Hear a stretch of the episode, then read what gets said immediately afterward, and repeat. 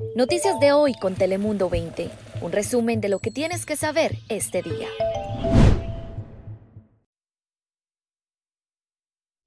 Bienvenidos a nuestro noticiero digital de Telemundo 20. Yo soy Melisa Sandoval y hoy podrá tener las noticias más importantes del día resumidas en pocos minutos a su disposición para estar informados en cualquier momento cuando lo deseen. Así que comencemos. Pues yo estoy muy agradecido con Dios a que me dio otra oportunidad en esta vida. Yo iba a ir a trabajar para ayudarle a mi hermano a estudiar y sacar de trabajar a mi mamá.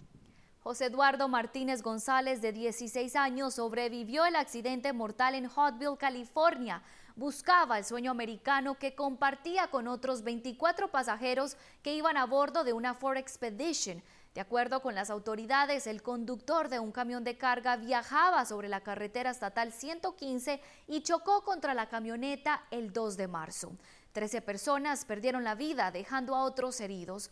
La madre de José Eduardo viajó a San Diego desde Guerrero, México, con una visa humanitaria para ver a su hijo. La madre indica que José ya ha tenido dos cirugías y su condición médica es favorable. La madre soltera de tres hijos dice que el joven cruzó la frontera para escapar de la pobreza. Y al norte del condado, alrededor de 13.000 estudiantes tendrán la opción de regresar al salón de clases si así lo desean. El Distrito Escolar de las Preparatorias de San Dieguito anunció su plan de reapertura sin la autorización estatal. En una carta, el superintendente Robert Haley le dijo a los padres de familia que están esperando luz verde por el Departamento de Salud Pública de California pero que a partir de este lunes los alumnos podrán regresar al campus un día a la semana. La meta del distrito es eventualmente pasar a dos días a la semana para el tercer trimestre. Los padres que no se sientan cómodos tendrán la opción de dejar a sus hijos en casa y seguir aprendiendo de manera virtual. Y a partir del primero de abril, los parques temáticos, juegos deportivos y los conciertos al aire libre podrán llevarse a cabo aquí en California, eso sí, con límites estrictos.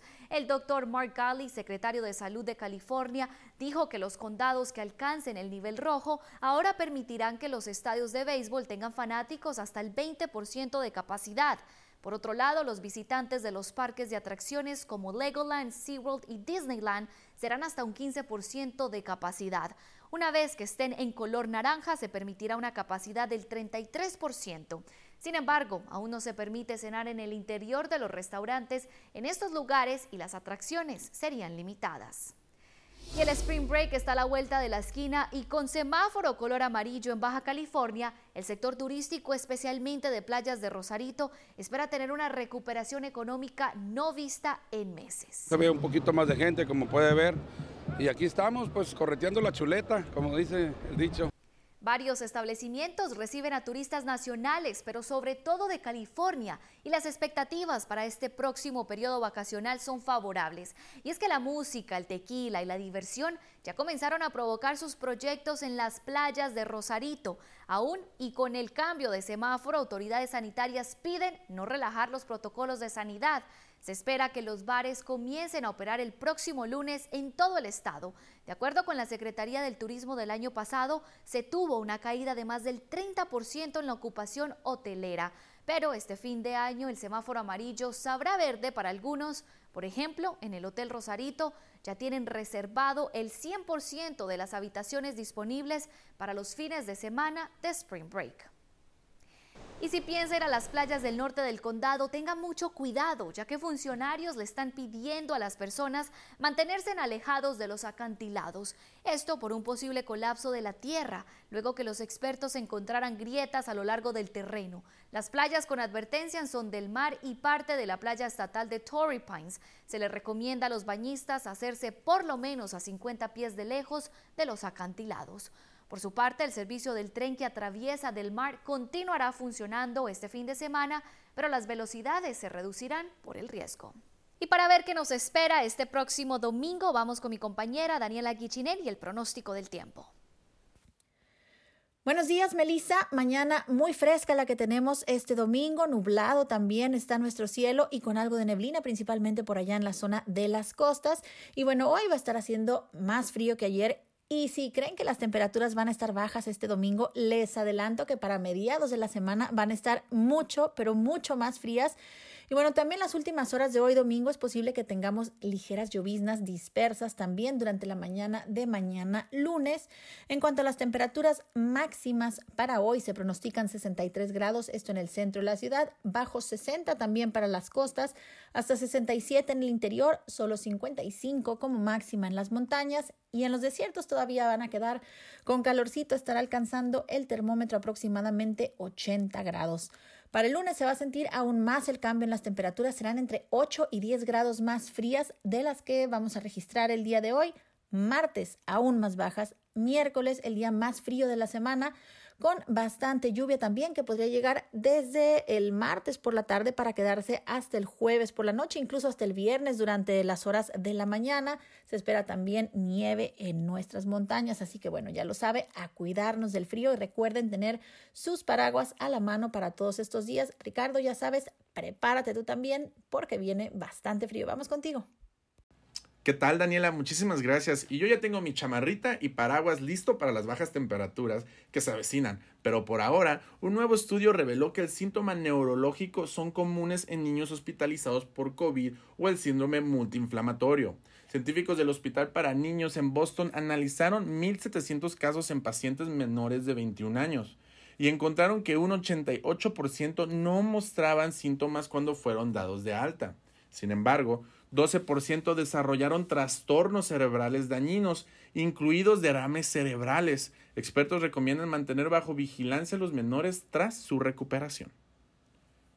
Y tenga mucho cuidado ya que el presidente de la marca de ciberseguridad Brand señaló que en los últimos dos meses las estafas de vacunas para combatir el coronavirus han aumentado en un 2100% y han visto más de 20.000 cuentas en las redes sociales que buscan hacer sus fechorías.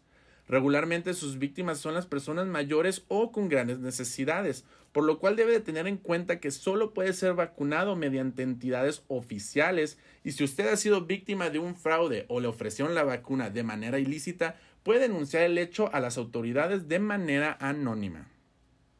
Y sin duda ha sido un decepcionante año para los universitarios que no pudieron celebrar su graduación debido a la pandemia. Pero al parecer esto está a punto de cambiar. Y es que SDSU está planificando una ceremonia de graduación en persona para celebrar a todos los graduados del año escolar 2020-2021. El evento se llevará a cabo en las afueras del campus desde el 25 al 27 de mayo y si las condiciones de salud pública empeoran, realizarán un evento de graduación estilo autoservicio. Se espera tener más información y detalles de la celebración el primero de abril. Y bueno, esto es todo por mi parte. Regresamos contigo, Melissa, que estoy seguro que nos tienes más. Muchísimas gracias, Juan Ricardo, por ese reporte y sigamos con otras noticias. Y tras 25 horas de debates y votación sobre las enmiendas al tercer plan de estímulo económico, el Senado aprobó el paquete de ayuda de 1.9 mil millones de dólares este sábado. La aprobación se dio sin ningún apoyo republicano, con 50 votos a favor y 49 en contra del plan diseñado por los demócratas para aliviar el impacto económico de la pandemia del COVID-19. La mayoría de los cambios propuestos por los legisladores fallaron en ser aprobados, como la enmienda del senador Ted Cruz, que hubiera excluido a los inmigrantes indocumentados a la hora de enviar los cheques de estímulo. El plan económico incluye pagos directos de 1.400 dólares en suplemento a los beneficios de desempleo de 300 dólares por semana y 1.400 millones de dólares para la distribución de las vacunas contra el COVID-19. Y una alumna de la preparatoria Canyon Crest está usando su tiempo libre para ganar dinero. La joven llamada Nicole Ma es artista y asegura que la pandemia la empujó a comenzar su propio negocio en línea. A su corta edad ha recolectado 25 mil dólares vendiendo artículos en la página web Etsy y durante la Navidad dice haber donado alfileres a los jóvenes desamparados. Ella espera que al compartir su historia inspire a otros estudiantes a hacer cosas significativas con su tiempo libre durante la pandemia.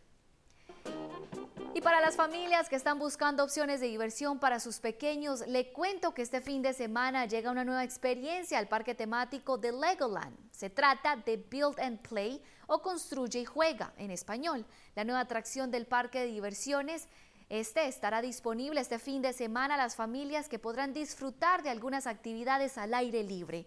El parque temático se vio obligado a cerrar al público en marzo del año pasado debido a la pandemia, pero el presidente de la compañía dice estar optimista de poder abrir al 100% muy pronto. De hecho, Legoland está contratando empleados mientras esperan que el gobernador Newsom les dé luz verde para reabrir por completo. Muchísimas gracias por habernos acompañado en esta edición de Noticias. Nos vemos en la próxima. Chao, chao. Noticias de hoy con Telemundo 20. Suscríbete, ponemos información a tu alcance todos los días.